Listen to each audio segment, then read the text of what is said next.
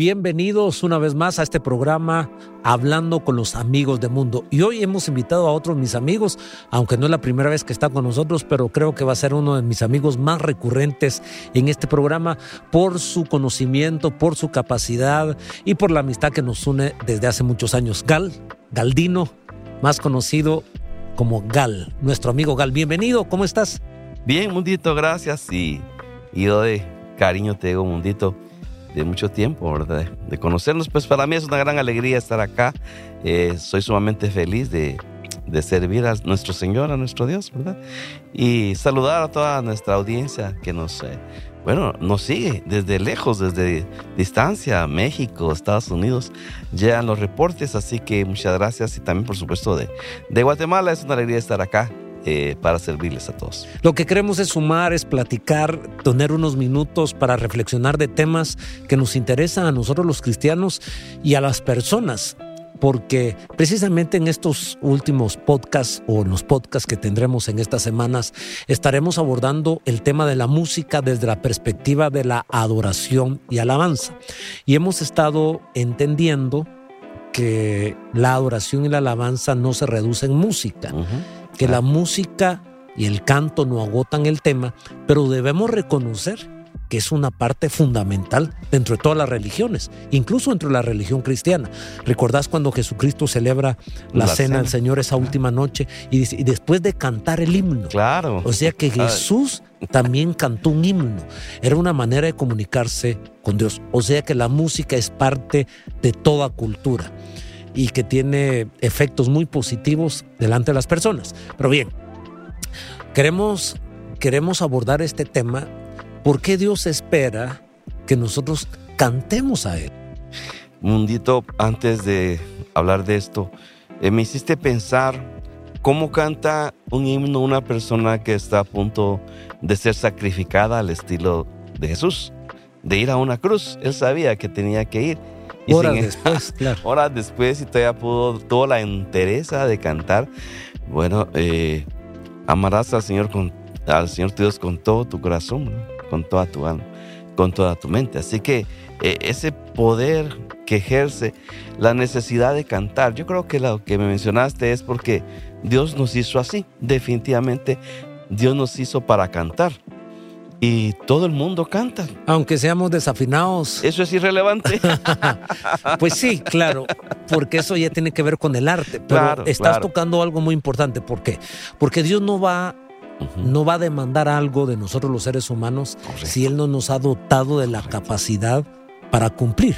Es como nosotros siendo padres, nosotros no encomendamos algo a nuestros hijos cuando no tenían la capacidad de ejecutar el mandado, la petición. No íbamos a mandar a nuestros hijos de cinco años a hacer un mandado al banco porque no tenían la capacidad para desplazarse hacia el banco, para eh, hacer cualquier trámite. No estaban en esa capacidad.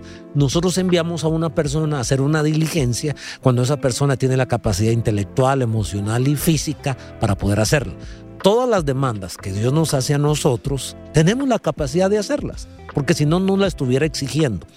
Dios exige de nosotros que le adoremos. Sí, porque ha hecho maravillas, porque Dios se ha manifestado. Entonces todos podemos, todo, todo el mundo canta y ya sea que, que tenga el arte, que tenga la habilidad, que tenga el don, de todas maneras se mezclan los sentimientos porque el cantar definitivamente involucra el alma, involucra los sentimientos. Y entonces nuestro espíritu que se comunica con Dios y nuestros sentimientos juntos producen un canto, pueden producir un cántico que a Dios le agrada. Y sabes que en la Biblia hay, hay cánticos que han movido la mano de Dios y han estremecido el mundo hasta con un terremoto. Entonces, claro que Dios espera que cantemos pero aparte de eso, nosotros los seres humanos recibimos los beneficios cuando adoramos a Dios. Pero es un impulso, es un impulso. Bueno, ahora que estás hablando de beneficios, antes de meterme a ese tema, ¿cuáles son los, para mí son efectos secundarios cuando adoramos, alabamos a Dios? Y lo digo una y otra vez, sé que el tema de la música y del canto no agota esta revelación de la adoración.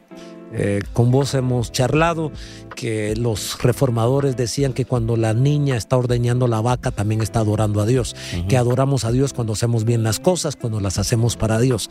Eso está completamente entendido. Pero regresemos al valor de la música. Es que ese es, ese es el, punto de estos podcasts, esta serie de podcasts eh, o esta saga de podcasts que estamos teniendo estas semanas, es ver la importancia de cantar con una dirección de adoración y alabanza a Dios, ya sea hacerlo en la iglesia o fuera de la iglesia, pero la música es importante para la vida del ser humano. Primero porque Dios está esperando que le cantemos.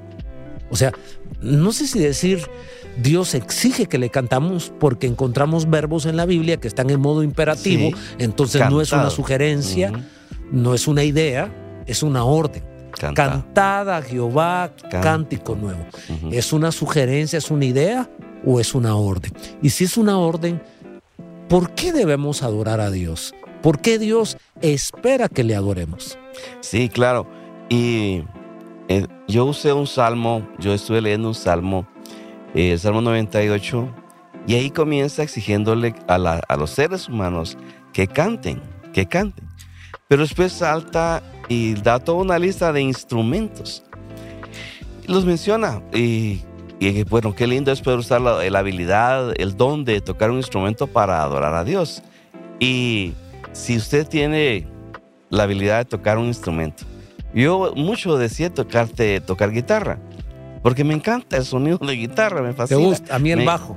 el bajo te gusta. Ya hubiéramos hecho una banda. Ya tenemos guitarra, bajo, el pastor Guido cante, Manuel Garguera lo sentamos en la batería. claro. Bueno, pero quiero introducir un tema, un punto que yo he estado en matrimonios porque soy pastor, he casado a mucha gente en este mundo. Eh, espero que me lo agradezcan, ¿verdad? No me lo reclamen. Pero eh, he visto a novios cantarle a la novia. Y yo no dejo, yo no digo que sea malo, pero no dejo ponerme nervioso, porque en mi vida a nadie le he cantado, gracias a Dios, solo a mi Señor le he cantado. Y es que es una diferencia, bonito. Uno le puede cantar a una flor, según he oído, al mar, a la luna, etc. Pero cantarle a Dios y yo lo he reservado, mi canto, mi adoración, lo tengo reservado en mi fuero interno solo para mi Señor. Y soy el más feliz del mundo al hacerlo. Qué, qué, qué hermoso escuchar esas palabras. Son palabras muy espirituales, pienso yo, y como te conozco de años, em, tenés propiedad para, para decirlo y lo respeto. Fíjate que yo he tenido un un entendimiento gracias al cantar de los cantares. Que en el cantar de los cantares es un hombre cantándole a la mujer, a su esposa. Sí, claro. Y, es valedero. Es más, he soñado, no sé si algún día lo voy a lograr, pero no cantarle a mi esposa porque nunca lo voy a lograr afinadamente. Te, puede pasar la báscula. no, Sí, porque ella es música y me va a decir, uy, me está, me está arruinando mis tímpanos. Pero que entre los amores más grandes que existen en la vida, o sea, es el amor hacia el cónyuge, a la persona que uno se enamora. Yo sé que puedes cantarle al cielo, puedes cantarle a la tierra, puedes cantarle a los animales, puedes cantarle a lo que te, a lo que te gusta, a lo que te ama, a, lo que te rendís le cantas. Le puedes cantar al dinero, le puedes cantar al universo. Pero vos estás diciendo que debemos cantarle a Dios, que, que Dios espera que le cantemos a Él, que lo adoremos, que lo alabemos de una de, la, de tantas formas que es a través de la música y a través del canto. Pero quiero hacer un paréntesis en este podcast porque yo creo que es valedero cantarle a la esposa, pero dependiendo cuál es la inspiración dentro de un marco cristiano, porque sé que hay cantautores que están lejos de Dios, que su corazón no es Dios y que a ciencia cierta, ahora como está el mundo, no sabemos si realmente él estaba cantando a una mujer, porque es un hombre el que el cantautor y se hace muy famoso y a los años entendemos que a quien iba dirigida esa canción no era una mujer, no era su esposa, ni siquiera su amante. Era hacia otro hombre. Y entonces uno agarró esa canción y se la dedicó a su novia. ¿Y qué si en el original no era hacia la novia, sino era de un hombre hacia otro hombre. Y uno la agarró y se la dedicó a, su novia. Yo creo que hay que tener cautela en ese tema. Cuando yo era joven y me hice novio de Berlín, no había músicos cristianos cantantes cristianos que compusieran a su esposa. Claro. Agradecí tanto cuando surgió, bueno, antes de Rabito. Ah, sí, había. Rabito yo sé que ya también tiene sus añitos. Sí, sí. Pero antes de Rabito. Sí, era, eh, Estaba Ken Leroy. Ah, sí. Eh, el amor de mi vida eres tú.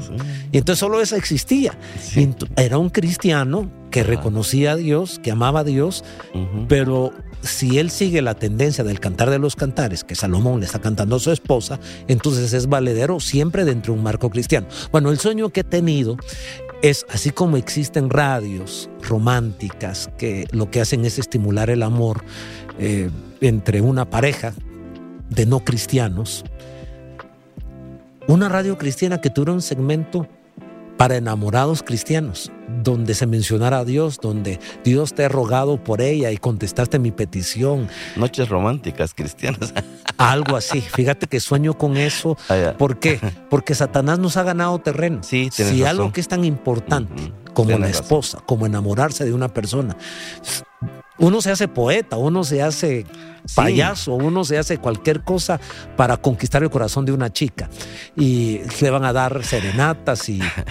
Pero sueño con eso. Regresando a nuestro tema. Es que eh, qué bueno que, que cursamos o estamos metiéndonos a estas aguas, lo queremos hacer con objetividad, porque hablamos de música sacra y de música no sacra, o sea, de música santa y de música impía.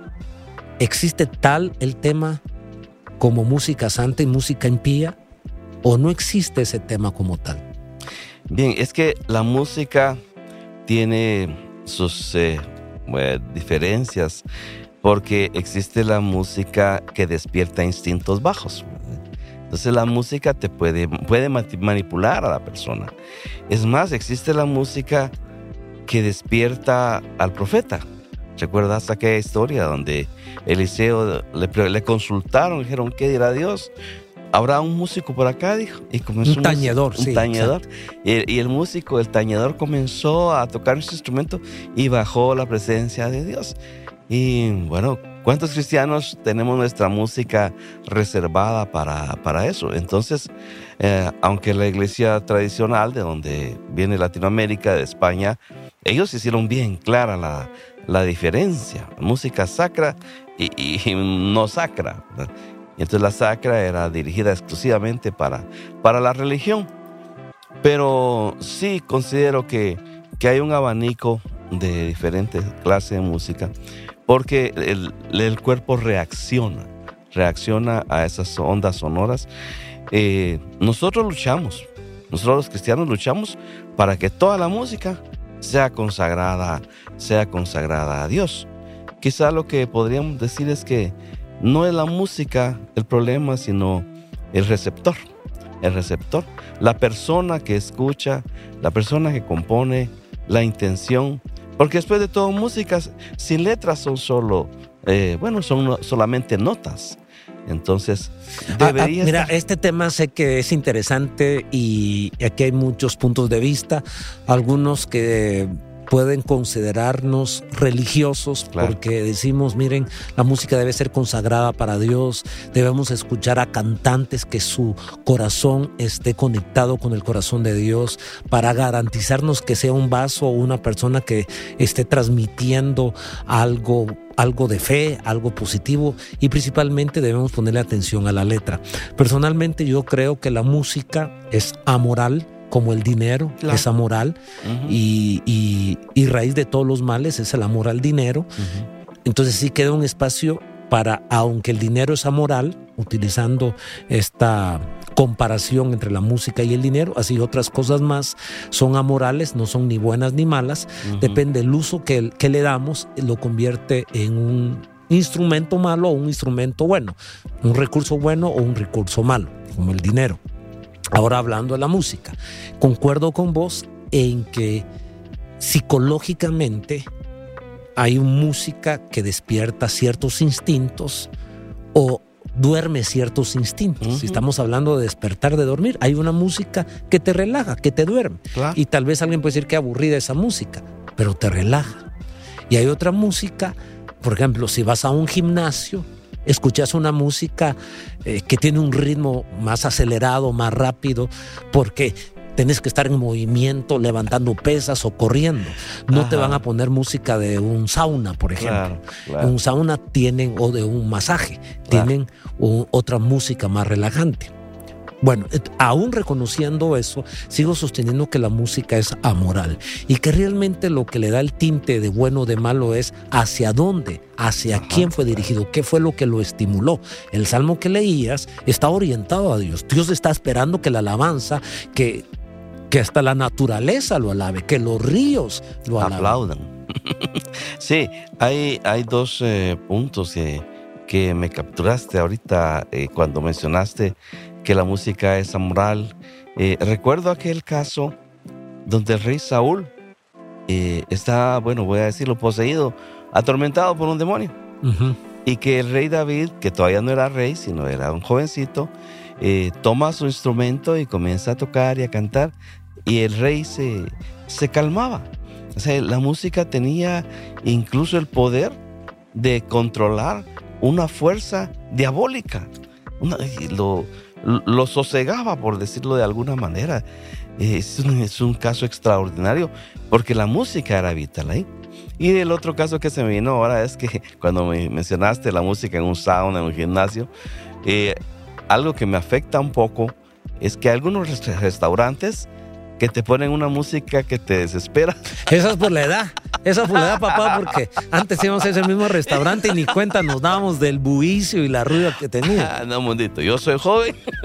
No, porque es que sabes por qué te lo digo así. A mí me pasa lo mismo. ¿Te pasa? No? Sí, me pasa lo mismísimo. Y eso que aquí en la iglesia cantamos, alabamos, gritamos. pero ya cuando voy a un restaurante, por favor, no, me, no, no vayamos a un restaurante donde todos estén murmurando y hablando y esté la música. Dije, ya me pegó el sol porque 20 años atrás venía a este mismo restaurante y ni cuenta me daba que había música ahí y que otros estaban hablando con su voz elevada. Hace muchos años yo tenía un buen equipo de sonido en mi carro y en aquel tiempo era muy común darle jalón a al que te pedía. Pues habían vecinos que ya me esperaban en la mañana para que yo me los llevara, pero yo les ponía música cristiana, les ponía ahí bastante volumen. Y hace poco volví a oír esas canciones y crees que toleraba el sonido, ¿no? Vos mismo dijiste, bajemos. ¿Cómo es posible que atormenté a mis vecinos tanto tiempo? Dije yo. Pero volviendo al Salmo, un es tan increíble porque todos debemos alabar a Dios porque ha hecho grandes maravillas. Los salvos principalmente, como dijiste, la persona que es salva del infierno y que vamos camino al cielo, suficiente motivo para cantarle a Dios. Pero después se enumera y dice, los instrumentos deben cantarle al Señor. El mar, dice, el bramido del mar y todo lo que hay dentro del mar. Y recordé el canto de las ballenas, el canto de los delfines. Sí, hay peces que, emiten sonidos. Pues. Y entonces, pero después dice que el río va, él bata las manos. Pues. Es una cosa extraordinaria. O sea que toda la creación está hecha para que de alguna manera eh, adore a Dios, rinda adoración, en este caso totalmente inconscientes, porque, porque como ya dijiste, pues es la, la, naturaleza, no tienen voluntad, no, no piensan. Pero nos, cuanto más nosotros los seres humanos deberíamos conscientemente cantarle y adorar al Señor. Mira, este es un tema riquísimo. Yo, yo me considero un adorador, un músico frustrado porque quise ser músico. Me hubiera encantado adorar a mi Dios con un instrumento. Em, mi don es otro ahora, predicar. Pero yo me disfruto, me pongo en la primera fila y a veces cuando el enemigo me está atacando, porque sos pastor, eh, por eso te estás moviendo, por eso estás de pie, por eso aplaudís, por eso levantás la mano. De alguna manera quiero decirte que la mitad lo hago porque soy líder y los líderes estamos para modelar. Si yo quiero una congregación que exalte a Dios, que levante sus manos, que adore a Dios, yo tengo que modelarlo. Pero el otro 50% lo hago porque me recuerdo que antes que yo fuese predicador, antes que yo fuese pastor, yo era un, joven que venía a la iglesia. Y así, y, así aplaudía, así levantaba mis manos, así saltaba. Y cuando el diablo quiere acusarme, que sabes que Satanás es padre de mentira y acusador de nosotros, de decirnos falso, querés que la gente te mire, hipócrita, que aquí, que allá. Que esto fue lo que le dijo la esposa Mical, Mical se llamaba la esposa de David, cuando David comenzó a danzar, ah, te has exhibido delante de todas las personas. Siempre juzgaron a David que lo hacía por alguien más. Sus hermanos, cuando él llega a la guerra a llevarle comida, ¿qué estás haciendo aquí? Le dijo el hermano mayor. Pero bien, él sabía que lo estaba haciendo para el Señor y yo lo hago para Dios. Me gusta hacerlo, me conecto con Dios, entiendo el poder que tiene el uso de nuestro cuerpo que puede expresarse para alabar a Dios. Pero al punto que quiero llegar ahora es, dejemos un poco, que espero que nos dé tiempo para tocar la parte espiritual porque yo creo que la música tiene una parte espiritual. Sería muy ingenuo aunque estamos diciendo que es amoral, pero puede ser un recurso espiritual. Luego, tenemos que reconocer que también tiene un aspecto científico, claro. un aspecto científico psicológico, como tiene un aspecto, si me permitís, si la teología es una ciencia, entonces tiene un aspecto científico teológico y tiene un aspecto científico psicológico. Así como los colores. Hoy que miro tu camisa, es un, es un color alegre. Es para que me miren. Es, para que te miren. Fíjate que está la psicología del color. Hay colores, como decimos en Guate, que son chintos, rechintos. tu color no es rechinto, tu color es... Ah, tampoco me preocuparía. Pero está bonito. Es, lo, hice conscientemente. Es un, es, un, es un color bonito para... Te, va, te va.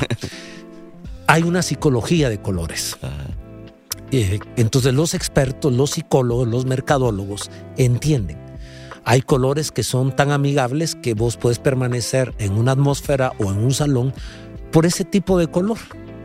Pero hay otros colores que te invitan, como hay música que te invitan a evacuar mucho, evacuar rápido.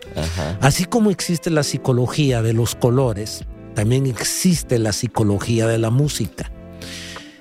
Entendiendo un poco la psicología de la música, por eso lo que dijiste, comparto con vos, aunque sigo creyendo que la música es amoral, pero sí reconozco que hay estilos de música o hay sonidos musicales que despiertan o adormecen instintos dentro de nosotros, instintos buenos e instintos malos.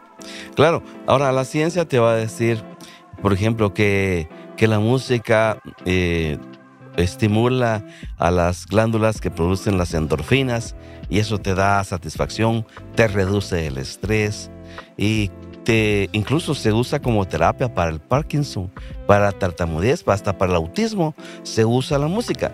Ahora, y esto ha sido más por experiencia que, que por una ciencia específica de estrictamente, porque son resultados, son resultados los que hablan más de lo que esto va a producir aquello. Si lo dicen es porque ya ha producido, porque ya lo han descubierto, ya lo han experimentado. Pero obviamente eh, el recurso, recuerdo aquel rey de Inglaterra que fue el que sufrió las horas más oscuras contra Hitler y era tartamudo y tenía que dar el discurso para toda la nación y todo el mundo para enfrentar a Hitler. Entonces su instructor a través de música lo preparó para que pudiera dar semejante discurso.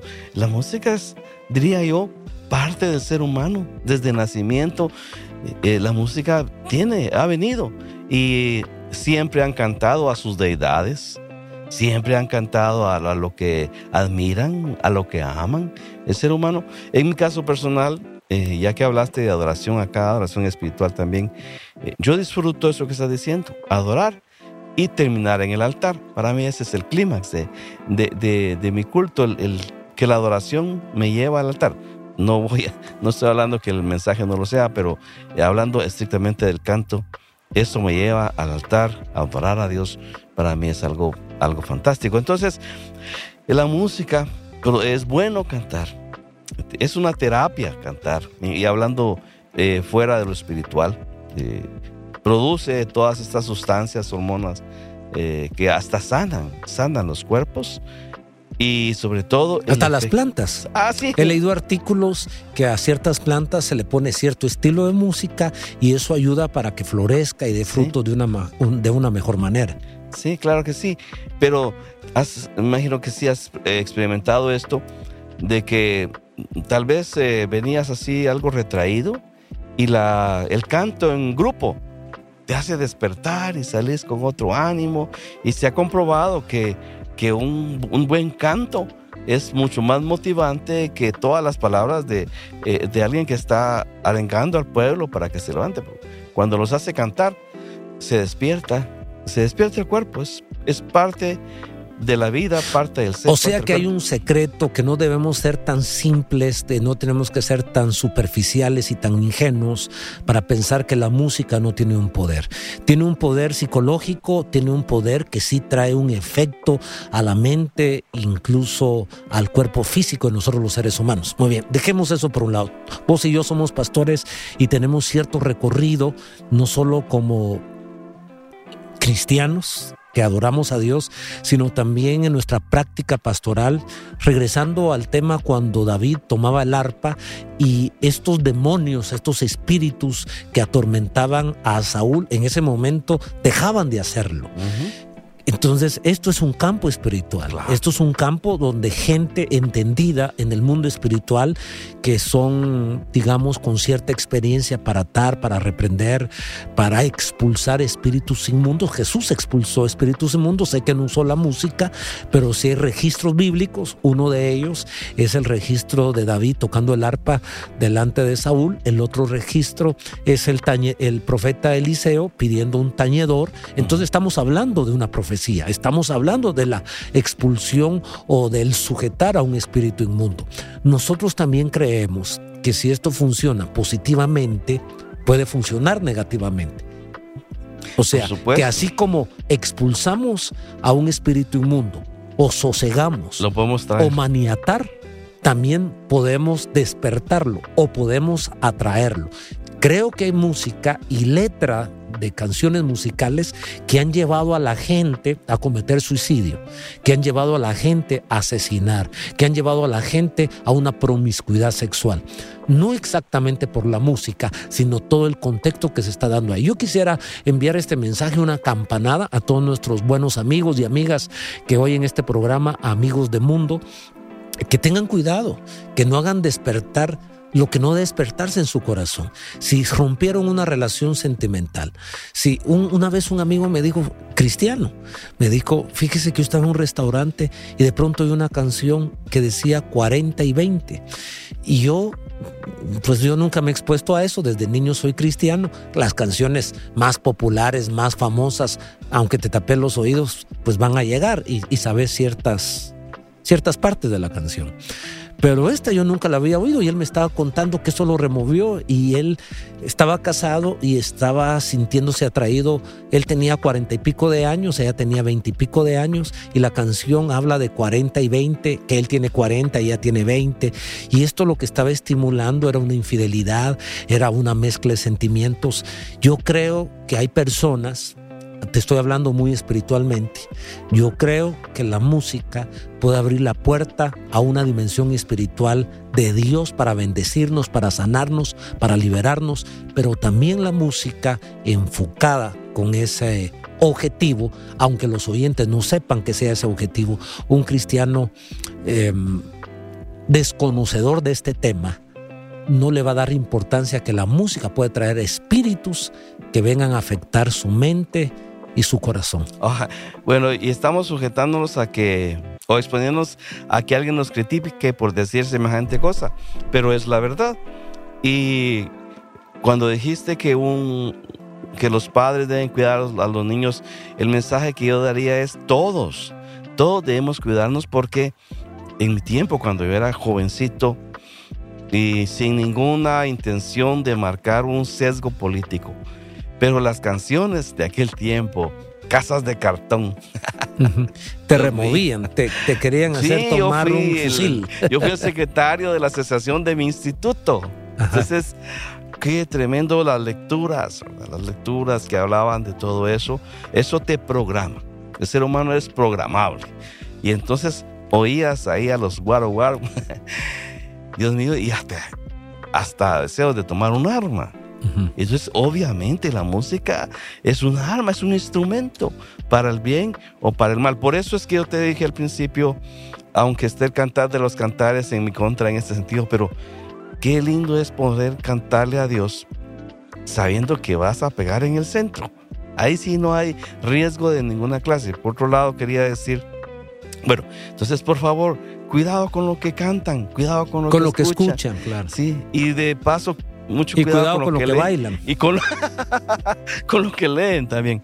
Pero quería decirte, Mundito, que la música, creo, nació en Dios. Nació en el cielo, que es antes de la tierra, obviamente. Por ejemplo, los ángeles, cuando llegan y anuncian el nacimiento de Jesús, gloria a Dios en las alturas y en la tierra paz. Yo a veces me imagino en la mente cómo será un coro de ángeles cantando. Porque ahí no vas a, tener necesidad de afinarlo con esos instrumentos que ahora hay, que cuando un músico se te desafina, tis, lo, No, hombre, no, no, no contes esas cosas, ah, son los secretos para que en nuestras grabaciones salgamos bien afinados los cantantes. Veas de amenaza a un ángel, a cuatro, un coro de angelical a cuatro voces, a esa era una cosa lindísima.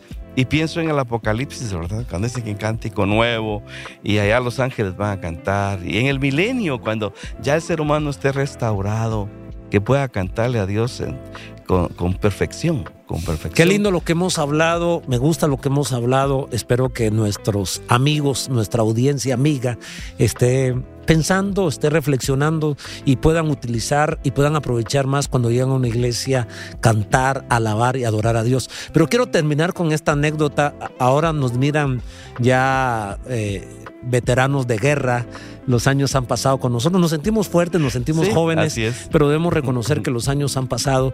Pero nosotros nos conocimos cuando éramos adolescentes, teenagers. Y, y cuando comenzó la música, la música ah, renovada. Nosotros lo comenzamos a disfrutar cuando entró la danza en la iglesia, la alabanza, cuando hubo conciertos cristianos. Entonces nosotros saltábamos y, te recuerdo una vez estábamos... Eh, Exalt, eh, Exalt eh, se llamaba ese grupo. Exalt, sí, de exaltación. Era un grupo norteamericano, cristianos, exaltando a Dios. Y estábamos brincando y brincando y de pronto ya no te, ya no te miro. Y te miro en la fosa, te tiraste a la fosa donde están. Y yo miraba a mi amigo Gal, eh, éramos jóvenes. Sí, bien eh, jóvenes. tal vez ya, ya habíamos entrado a los 20 o tal vez no.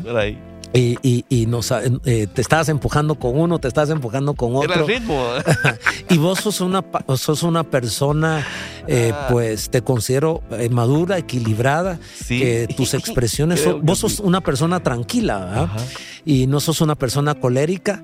Uh, sin embargo, ahí estabas expresando la emoción, ¿verdad? El Sí, y que es valedero. Bueno, solo lo quería decir, pero yo no me quedo atrás. Yo también estaba saltando, estaba gritando y ahora ya no aguantamos entrar a un restaurante donde haya música alta volumen. Sí, claro. Gal, gracias por haber estado. Hemos disfrutado este tiempo. sé que nuestros amigos y amigas también lo disfrutaron. Dios te bendiga y si algún día compones una canción para tu esposa, inspirate en el cantar de los cantares. Dios te bendiga, meditación. Gusto estar con vos. Gracias.